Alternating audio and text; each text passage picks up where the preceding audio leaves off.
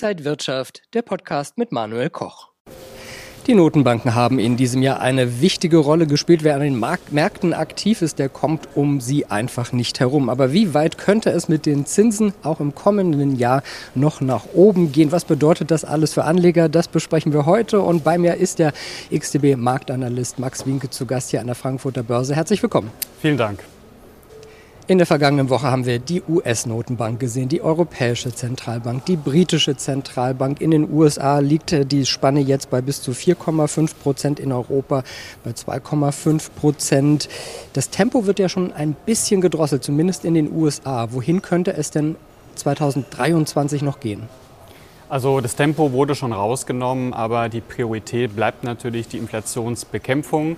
Die Inflationsraten sind hoch bzw. immer noch zu hoch und das lässt sich vor allem auf die Pandemie zurückführen. Also wir hatten die Lieferengpässe kombiniert mit äh, der hohen Nachfrage und der Ukraine-Krieg hat das Ganze dann nochmals verstärkt. Es sind vor allem dann die steigenden Lebensmittel- und Rohstoffpreise, die das Ganze nochmal weiter befeuert haben.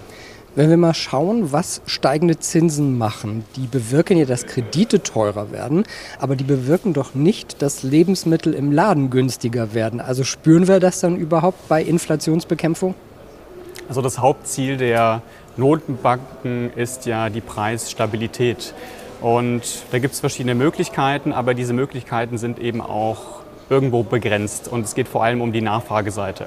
Das heißt, man möchte die Nachfrage dämpfen äh, beziehungsweise sozusagen absichtlich die Wirtschaft abwürgen, indem man die Zinsen anhebt, weil dadurch werden eben ähm, ja, die Kredite teurer, das Geld oder Geldleihen wird teurer, nicht nur für die Unternehmen, aber auch für die Verbraucher. Und ähm, ja, dadurch äh, kann man eben die Inflationsraten wieder nach unten drücken. Das hat aber eben auch einen Preis. Der Wirtschaft wird ein Schaden zugefügt und ähm, die Notenbanken riskieren da möglicherweise auch eine Rezession. Es gibt ja schon so Prognosen. Wohin könnte es denn im kommenden Jahr mit den Zinsen gehen?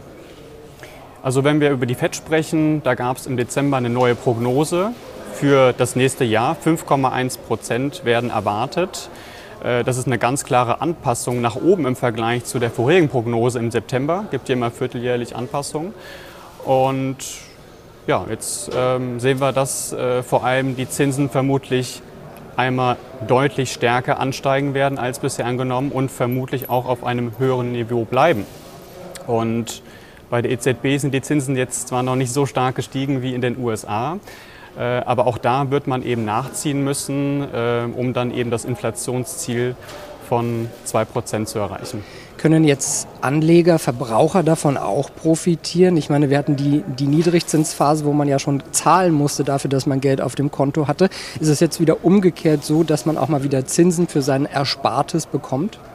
Also die Zinsen, äh, die jetzt eben ansteigen, äh, führen dazu, dass das natürlich auch wieder attraktiver wird für ja, den Sparer. Also wenn wir über Tages- oder Festgeld Konten äh, sprechen, aber diese Renditen sind natürlich nicht vergleichbar mit dem, was es an langfristigem Potenzial an den Aktienmärkten gibt. Also es ist klar, die Aktienmärkte sind stark gefallen, könnten das vielleicht auch noch mal im nächsten Jahr tun, aber dadurch entstehen eben auch wieder Chancen, Chancen, ja, neu einzusteigen ähm, oder eben wieder einzusteigen.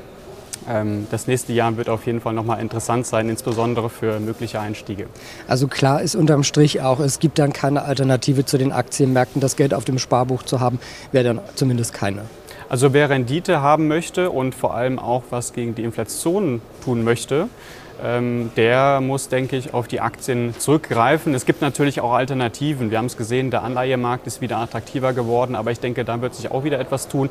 Kryptowährungen waren zwar in den letzten Jahren ein heißes Thema, weil die Dynamik so unglaublich war, aber ähm, momentan ist der Abwärtstrend intakt und die Verluste sind so immens, der Vertrauensverlust ist da.